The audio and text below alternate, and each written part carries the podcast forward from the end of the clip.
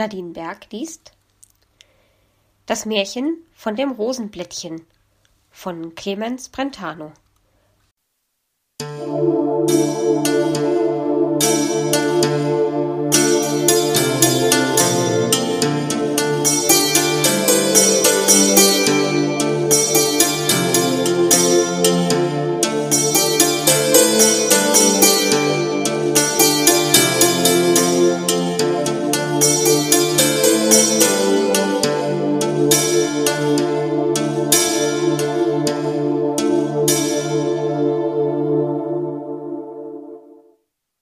Märchen aus Italien.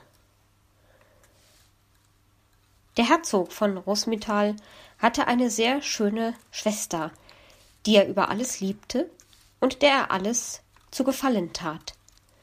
Sie hatte eine außerordentliche Liebe zu Blumen, besonders zu Rosen, und ihr Bruder verwandelte deswegen beinahe sein ganzes Land in einen einzigen Rosengarten. Außerdem hatte sie noch eine andere Leidenschaft, und das war, ihre schönen Haare immer zu flechten und zu kämmen. Und sie hatte zu diesem Zweck eine Menge Kammerfräulein, welche eigentlich Kammfräulein hießen und goldene Kämme anhängen hatten. Ihre ganze Beschäftigung war, sich kämmen zu lassen und dann mit den Kammfräulein im Garten herumzuspringen, bis ihre Haare wieder in Unordnung waren und sie sich von neuem kämmen ließ. Als sie einst morgens unter den Händen ihrer sechs Kammfräulein im Garten saß, welche ihr sechs Zöpfe flochten, trat ihr Bruder, der Herzog von Rosmital, vor sie und führte ihr an der Hand den Prinzen immer und ewig zu und redete sie also an. Liebe Schwester, ich habe dir schon oft von meinem vertrautesten Freund, dem Prinzen immer und ewig, erzählt. Und du weißt, dass ich von jeher wünschte, du möchtest dich mit ihm vermählen, damit er immer und ewig bei mir bliebe. Hier stelle ich ihn dir vor und bitte dich, ihm dein Herz zu schenken. In diesem Augenblick raufte eines der Kampffräulein die Prinzessin Rosalina, worüber sie sehr ungeduldig wurde und gegen sie ausrief Du raufst mich immer und ewig. Das Kampffräulein entschuldigte sich fein, indem es sagte Ja, Prinzessin, der Prinz immer und ewig raufte euch, denn sein Auftreten hat mich zerstreut. Der Prinz begann sich zu entschuldigen, als wieder eine andere sie raufte, so dass Rosalina ganz aus der Fassung kam und dem Armen immer und ewig sagte Mein verehrter Prinz und mein geliebter Bruder, ich erkläre, dass ich mich ebenso wenig als ein Rosenstock mit einem Kürbis mit dem Prinzen immer und ewig vermählen werde. Und nach diesen Worten lief sie weg und die zopfflechtenden Kampffräulein ihr nach. Der Herzog konnte seinem Freunde keinen Trost geben. Denn, sagte er, ihre Worte sind unverbrüchlich. Sind sie das? sagte immer und ewig. So will ich mein Heil versuchen. Umarmte dann den Herzog und reiste ab zu seiner Muhme, der Frau Nimmermehr, welche eine große Zauberkünstlerin war, und er holte sich Rat bei ihr. Mehrere Wochen nachher spazierte einst Rosalina im Garten umher. Da sah sie eine alte Frau, die einen Rosenstock nach dem andern betrachtete und bei jedem den Kopf schüttelte. Rosalina ging zu ihr und fragte sie, warum sie immer den Kopf schüttelte. Weil bei allen den Rosen doch die schönste fehlt, sagte die Alte, nämlich die immer und ewig blühende Monatsrose. Wer hat sie? fragte Rosalina. Ich muss sie haben, um jeden Preis. Nun, nun, sagte die Alte, um ein gutes Wort steht sie euch zu Diensten. und zog den Deckel von ihrem Handkorb und zeigte der Prinzessin einen Kürbis, in welchen sie das blühende Rosenreischen gesteckt hatte, damit es frisch bleiben möge. Rosalina war in der größten Freude über das Rosenstöckchen, und als sie die Alte fragte, was sie dafür verlange, sagte diese zwei Dinge. Erstens, dass du mein Gast seist bei meinem Mittagbrot, und zweitens, dass du alle Monate, so oft dir das Rosenstöckchen eine Rose bringt, mit deinen Kampffräulein ein Fest begehst, wobei ihr alle über das Rosenstöckchen wegspringt, ohne dass ihr ein Rosenblättchen mit euren Kleidern abstreift, damit keines an die Erde fällt. Und bei welcher eines an die Erde fällt, die muss ein paar tüchtige Hiebe mit Rosenzweigen auf die Hände bekommen, welche ihnen der Rosenstock schon geben wird, so sie zu ihm sprechen Röslein, Röslein, triff mich fein, triff mich mit der Rut, weil ich sprang nicht gut. Triff mich mit der Rute recht, Röslein, weil ich sprang so schlecht. Die Prinzessin lachte hierüber und willigte in alles ein. Da nahm die Alte einen hölzernen Löffel aus der Tasche, trennte den Kürbis damit in zwei Teile und nahm einen Löffel voll von seinen Kernen, den sie der Prinzessin zum Essen vorhielt. Diese machte anfangs einen schiefen Mund, als sie es aber einmal versucht hatte, schmeckte es ihr vortrefflich, und sie aß ziemlich viel von den Kernen. Hierauf pflanzte die Alte den Rosenstock unter ihr Fenster, und weil er bereits ein volles Röschen trug, sagte sie Prinzessin Rosalina, rufet eure Kampffräulein und beginnet das erste Fest vom Rosensprung. Da ging Rosalina und erzählte alles ihrem Bruder, dem Herzog. Der bestellte Pauker und Trompeter und richtete das ganze Fest zu. Als Rosalina und ihre Kampffräulein erschienen waren, losten sie, wer zuerst springen sollte. Und es traf sich, dass Rosalina die allerletzte war. Manches Fräulein sprang glücklich hinüber, aber alle jene, die die Prinzessin gerauft hatten, da der Prinz immer und ewig um ihre Hand bat, streiften mit ihren langen Schleppen ein paar Blätter von der Rose ab und mussten ihre Hände mit den Worten Röslein, Röslein, triff mich fein, triff mich mit der Rut, weil ich sprang nicht gut. Triff mich mit der Rute recht, Röslein, weil ich sprang so schlecht, dem Rosenstock darbieten, welcher ihnen zur Bewunderung aller Anwesenden mit seinen Zweigen ein paar so tüchtige Hiebe über die Finger gab, dass ihnen das Wasser in die Augen kam.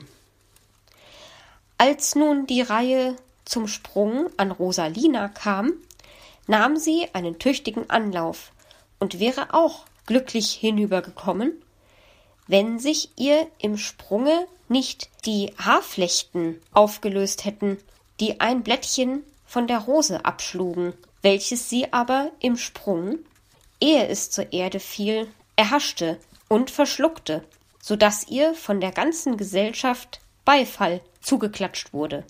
Hierauf ward noch lustig geschmaust und getanzt, und als gegen das Ende der Tafel allerlei Gesundheiten getrunken wurden, hob die alte Frau ihr Glas in die Höhe und sprach zu Rosalinen, weil Kürbiskern und Rosenblatt dein roter Mund gegessen hat, weil Ros und Kürbis sich verband, verlierst du deine stolze Hand an meinen Freund, den leb wohl. Im Abendschimmer entschweb ich, so sprach sie, und vor den Augen aller verschwand sie plötzlich. Rosalina aber, auf welche alle Augen gerichtet, tat einen lauten Schrei und fiel in Ohnmacht. Man brachte sie nach ihrer Stube, und sie bedachte mit vieler Angst, dass sie dem Prinzen gesagt, sie wolle ihn nehmen, wenn Rose und Kürbis sich vermählten. In der Nacht hatte sie sehr wunderbare Träume. Es war ihr immer, als wüchsen ihr Rosen aus dem Munde, und sie hatte Magenweh. Die Träume hatte sie oft und immer ängstlicher. Als der kleine Monatsrosenstock wieder eine Rose brachte und sie wieder hinübersprang, war sie ganz melancholisch und krank. Essen und Trinken schmeckten ihr nicht mehr. Bei dem dritten Rosenfest hatte sie geträumt, sie würde einen Kürbis, und ihr Bruder musste ihr das mit vieler Mühe ausreden. Aber gegen das vierte Rosenfest setzte sie sich den Gedanken noch viel fester in den Kopf, dass sie ein Kürbis sei, und wollte deswegen auf keine Weise mehr über den Rosenstock springen. Bei dem fünften Rosenfest war sie nicht mehr aus der Stube zu bringen und weinte den ganzen Tag darüber, dass sie ein Kürbis geworden sei. Der Herzog war sehr betrübt über ihre Einbildung und versammelte alle Ärzte um sie. Aber es war ihr nicht mehr auszureden. Das sechste Rosenfest kam, da war der Rosenstock schon so groß geworden, dass an kein Springen mehr zu denken war, und besonders, weil sie den ganzen Tag trauerte, dass sie ein Kürbis sei. Am siebten Rosenfest guckte der Rosenstock ihr ins Fenster. Am achten wuchsen seine Zweige schon um ihr Bett, und am neunten breitete er eine ganze Rosenlaube über sie. Da träumte sie so lebendig, sie sei ein Kürbis und müsse sterben, dass sie ihren Bruder zu sich rufen ließ, der mit Licht hereintrat. Aber wie groß war ihr Erstaunen, als sie morgens neben ihrem Lager einen halben großen goldenen Kürbis stehen sah, in welchem, wie in einer Wiege, ein schönes kleines Mägdlein schlummerte. Da war die Prinzessin sehr gerührt und sagte Ach, wenn der gute Prinz immer und ewig da wäre, ich wollte gern seine Gemahlin werden. Da rauschten die Rosen um sie, und sie hörte eine Stimme. Als Rose starb ich, als Rose leb ich. Rose bin ich nun, immer und ewig. Da ward die Prinzessin sehr betrübt, denn sie hörte wohl, dass der gute Prinz ihr zulieb ein Rosenstock geworden war, und sie gab dem Mägdlein den Namen Rosenblättchen und trug es mit seinem Bettchen in ihre geheimste Kammer, wo sie es erziehen wollte, denn sie hatte es so lieb, dass sie keinem Menschen es zu sehen gönnte. Rosalina, welche bald wieder ganz lustig geworden war, saß am folgenden Tage im Bett und ließ sich von ihren Kammerfräulein ihre Haare, die sie sonst in einen Kranz geflochten getragen hatte, auf eine andere Weise flechten. Denn sie wollte nun eine goldene Haube aufsetzen. Sie hatte kaum begonnen, als es an ihrer Türe pochte und man ihr sagte, die Alte welche den Kürbis und den Rosenstock gebracht, sei draus und wolle das Rosenblättchen sehen. Sie ließ ihr aber sagen, sie solle warten, bis sie gekämmt sei. Nach einer Viertelstunde pochte die Alte wieder und erhielt dieselbe Antwort. Und das noch fünfmal. Da ward die Alte bei dem siebenten Mal sehr zornig und rief ihr durch das Schlüsselloch hinein Sieben Viertelstund hab ich geharrt. Sieben Viertelstund ward ich genarrt. So käme denn noch sieben Jahr. Dann bringt dein Kamm dich in Gefahr. Du kämmst dich dann in große Not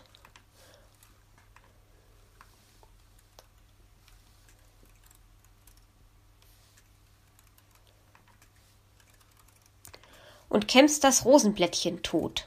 So sagte die Alte im Zorn und verschwand. Rosalina achtete wenig hierauf und dachte an nichts als an ihr Rosenblättchen, welches täglich größer und freundlicher ward und wie seine Mutter besonders schöne lange Haare hatte. Und diese zu kämmen war Rosalinas höchste Kunst, wenn sie sich allein mit dem Rosenblättchen eingesperrt hatte. Nun war das Kind beinahe schon sieben Jahre alt geworden, und die Zeit nahte sich, wo der Unglückswunsch des alten Zauberweibes Du kämmst dich dann in große Not und kämmst das Rosenblättchen tot, wahr werden sollte. Aber Rosalina dachte nicht daran und kämmte das Rosenblättchen nach wie vor.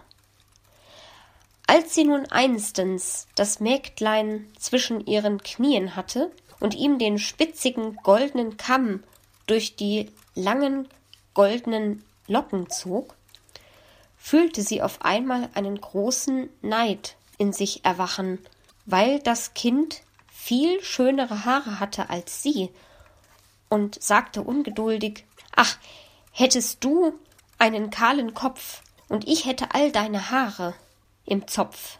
Kaum aber hatte sie dieses gesagt, als sie vom Himmel gestraft wurde, denn eine unsichtbare Schere kam über sie her, und ritsch ratsch schnitt sie ihr alle Haare vom Kopf herab, worüber sie so zusammenfuhr, dass sie mit der Hand zuckte und dem armen Rosenblättchen den spitzen Kamm so tief in das Häuptlein stieß, dass es mit einem Schrei tot zu ihren Füßen sank. Da fiel der unglücklichen Rosalina der Zauberfluch der alten Frau ein, aber es war zu spät. Ihr geliebtes Rosenblättchen lag tot an der Erde, und ihre schönen langen Haare, die sie so lange und mit so vieler Eitelkeit hatte kämmen lassen, lagen abgeschnitten umher, und sie rang ihre Hände verzweiflungsvoll über ihrem kahlen Kopf. Nachdem sie lange geweint hatte, stopfte sie ein Bettchen mit ihren langen Haaren und ein Kopfkissen mit Rosenblättern und legte das tote Rosenblättchen darauf mit gefalteten Händen in einen Kasten von Kristallglas und ließ noch sechs andere Kasten von Kristall darüber machen und verschloss sie in der Kammer, wovon niemand etwas wusste als eine vertraute Dienerin. So lebte sie noch einige Jahre in beständiger Trauer. Der Rosenstock verdorrte auch in der Stube, und als sie fühlte, dass die Stunde ihres Todes herannahte, ließ sie ihren Bruder, den Herzog von Rosmittal, zu sich kommen und sagte Geliebter Bruder, das Ziel meines Lebens ist gekommen. Ich wollte, ich wäre nicht so eigensinnig und eitel gewesen. Aber jetzt ist es zu spät. Ich bitte Gott, er möge sich meiner erbarmen. Alles, was ich besessen habe, gehört nun dein. Aber eines schwöre mir zu, damit ich ruhig sterben kann. Der Herzog schwur ihr unter Tränen, alles zu tun, was sie verlange, denn er liebte sie über alles. Nun gab sie ihm einen Schlüssel und sagte Es ist der Schlüssel zu der letzten Kammer meiner Wohnung, bewahre ihn getreu und öffne diese Kammer niemals. Der Bruder beteuerte nochmals, sein Versprechen zu halten. Und da sagte Rosalina Lebe wohl und bete für mich. Dann wendete sie sich um und war tot, worauf sie der Herzog mit großem Gepränge bei dem Monatsrosenstock begraben ließ. Einige Monate nachher vermählte sich der Herzog mit einer schönen, aber nicht gutmütigen Dame, und als er einstens eine kleine Reise machen musste, bat er seine Gemahlin, das Haus wohl in Ordnung zu halten und um alles in der Welt die letzte Kammer, deren Schlüssel er in seinem Schreibtische verwahrt hatte, nicht zu öffnen. Sie versprach alles. Aber kaum hatte er den Rücken gewendet, als sie, von der Neugierde getrieben, den Schlüssel nahm und sich die verbotene Kammer öffnete. Wie groß war aber ihr Zorn, da sie durch die gläsernen Kasten Rosenblättchen auf der Matratze liegen sah, die, seit sie hier von ihrer Mutter als tot war eingeschlossen worden, mitsamt den gläsernen Kasten gewachsen war und wie ein schönes, schlummerndes Fräulein von vierzehn Jahren aussah. Denn das alte Zauberweib hatte sie die langen Jahre hindurch im Schlafe lebend erhalten. Die böse Herzogin riß die Kasten zornig auf und sprach Ha, ha, drum soll ich nicht in die Kammer, damit die Jungfer ruhig schlafen kann. Aber wart, ich will das Murmeltierchen wecken.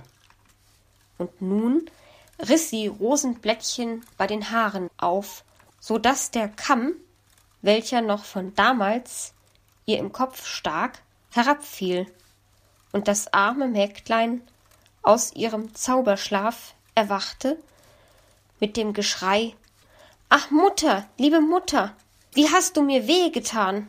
Ich will dich muttern und vatern, sagte die Herzogin, dass du dein Lebtag dran denken sollst. Und riß das zitternde und weinende Rosenblättchen aus dem Kristallkasten und schlug und misshandelte es auf alle Weise mit der Drohung, wenn sie ein Wort gegen irgendeinen Menschen redete, was ihr geschehen sei, solle sie ins Wasser geworfen werden. Dann schnitt sie ihr die schönen langen Haare ab, machte ihr ein kurzes Kleid von Sackleinwand, ließ sie Holz und Wasser tragen, Öfen heizen und Stuben scheuern und gab ihr täglich so viele Nasenstüber, Kopfnüsse, Ohrfeigen und Maulschellen, dass das arme Rosenblättchen so braun und blau im Gesicht aussah, als ob sie Heidelbeeren gegessen hätte. Als der Herzog von Rosmital zurückkam und die Herzogin fragte, wer das arme Mädchen sei, das er täglich so gewaltig von ihr misshandelt sehe, sagte sie, es ist eine Sklavin, welche mir meine Muhme zugesendet. Aber sie ist so boshaft und so dumm und faul, dass ich sie unaufhörlich strafen muss. Nach einiger Zeit reiste der Herzog auf einen großen Jahrmarkt und ließ nach seiner Gewohnheit alles, was im Schlosse lebte, bis auf die Katzen und Hunde vor sich rufen, um jeden zu fragen, was er ihm vom Jahrmarkte zum Geschenke mitbringen sollte. Da denn der eine dieses, der andere jenes begehrte. Als endlich auch das arme Rosenblättchen in seinem groben Sklavenkittel hervortrat und der Herzog sie eben anreden wollte, unterbrach ihn seine böse Gemahlin mit den Worten Muß der Schmutzkittel auch überall dabei sein? Sollen wir alle mit der faulen, groben Sklavin über einen Kamm geschoren werden? Fort mit dem widerwärtigen Tölpel. Ich weiß nicht, wie du ein so niedriges Wesen solcher Auszeichnung würdigen magst. Da liefen dem armen Rosenblättchen vor Kummer die Tränen über die Wangen herab.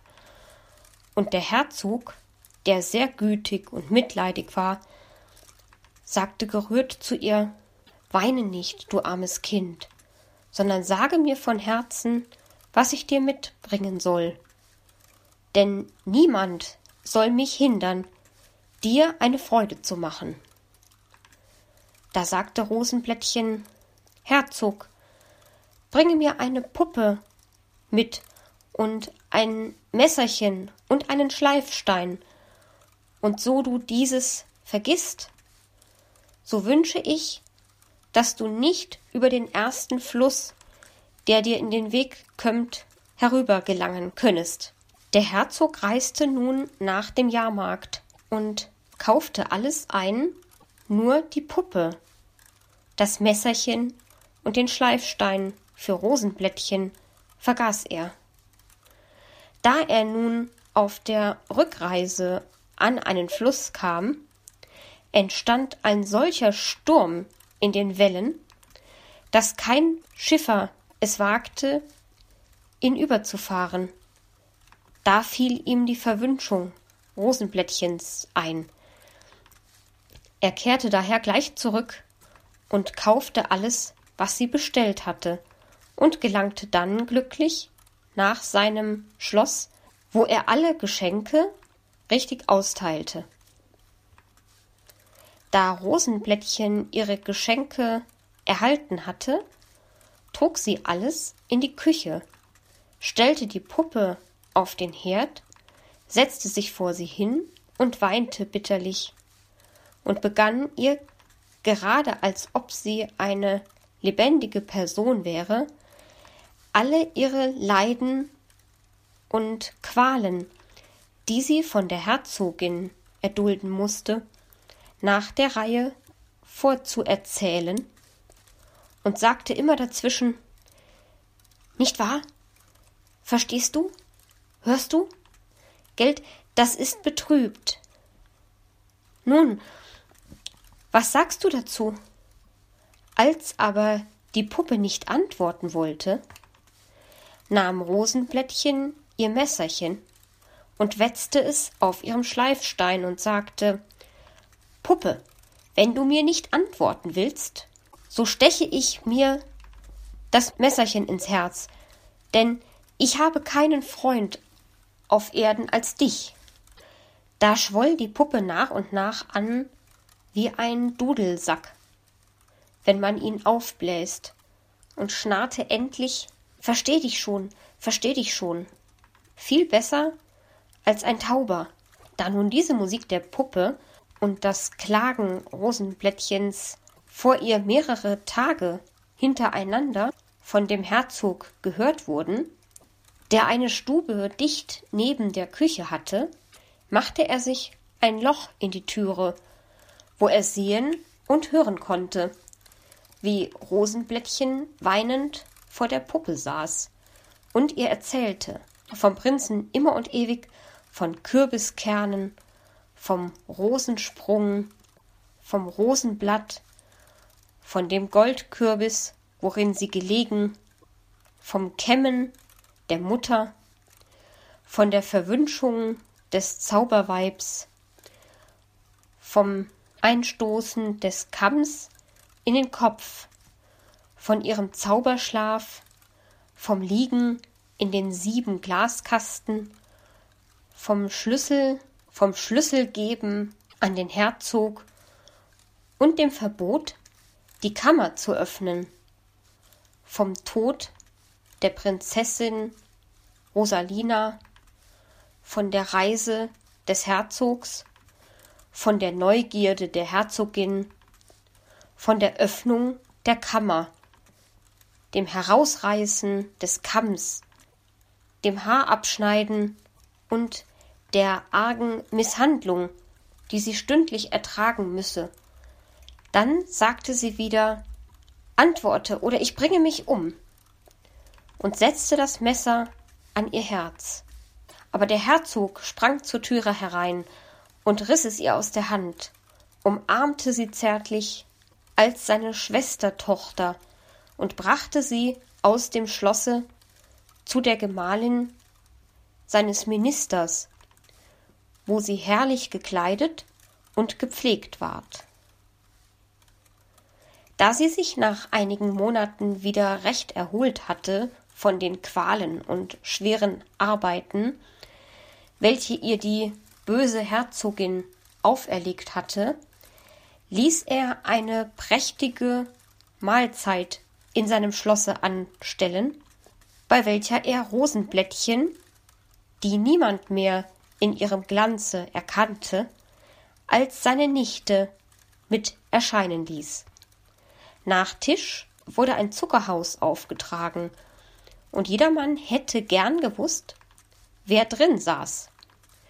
Da sagte der Herzog zur Herzogin Wollt ihr wohl das Zuckerhaus öffnen? Und sie tat es. Da lag die kleine Puppe drin und sieben Glaskästchen wie Rosenblättchen gelegen hatte. Und die Herzogin erschrak sehr und schlug vor Zorn die Glaskästchen entzwei und riß die Puppe heraus. Aber die lief ihr weg und setzte sich auf Rosenblättchens Schulter und blies sich dick auf wie ein Dudelsack und erzählte der Herzogin alle ihre Grausamkeiten ins Gesicht und ward immer größer und größer und stand endlich wieder als das alte Zauberweib auf dem Tisch, welches oft in dieser Geschichte vorkommt, und flog zum Fenster hinaus. Da ließ der Herzog seine böse Frau in eine Kutsche setzen und sie wieder zu ihren Eltern hinfahren, wo er sie einst hergeholt hatte. Das Rosenblättchen aber ward die Gemahlin eines vornehmen Prinzen und erhielt das ganze Herzogtum Rosmital zum Brautschatz. Und da blühte der Rosenstock immer und ewig wieder auf.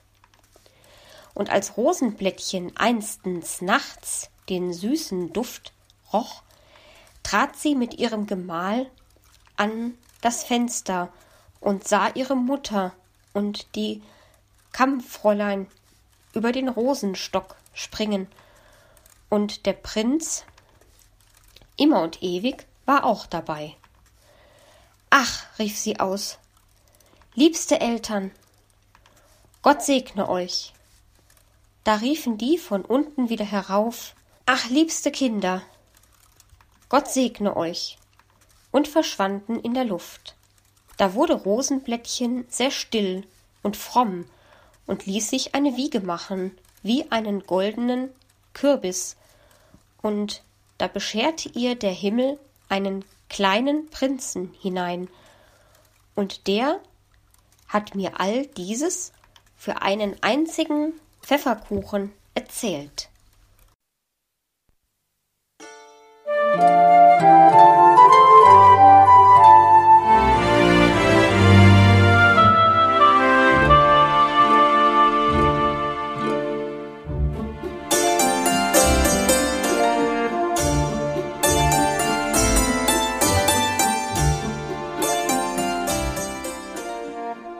Hörtest eine Audioproduktion von Blinzeln Media, zu finden im Internet auf www.blindzellen.org. Blinzeln schreibt man in unserem Fall immer mit einem D in der Mitte. Wenn du uns gerne kontaktieren möchtest, so geht das einerseits per E-Mail an podcast.blindzellen.org oder du verwendest dafür unser Kontaktformular auf unserer Homepage direkt zu finden unter kontakt.blindzellen.org. Wenn du uns einen Audiobeitrag für die Sendung zukommen lassen möchtest, dann benutze doch hierfür am einfachsten unseren Podcast Anrufbeantworter. Den erreichst du im deutschen Festnetz unter der Telefonnummer 05165 439 461. Und wenn du aus dem Ausland anrufst, dann ersetze einfach die vorangegangene 0 gegen die Ländervorwahl für Deutschland – das ist die 0049. Wir freuen uns über Lob, Kritik, eine Rezension oder Bewertung unserer Audioproduktion dort, wo du sie gehört hast. Konnten wir dich hiermit gut unterhalten und informieren? Du findest bei Blinzeln zahlreiche weitere Audioproduktionen aus allen Bereichen und zu allen Themen. Entweder bei uns auf der Homepage www.blinzeln.org oder dort, wo es Podcasts gibt.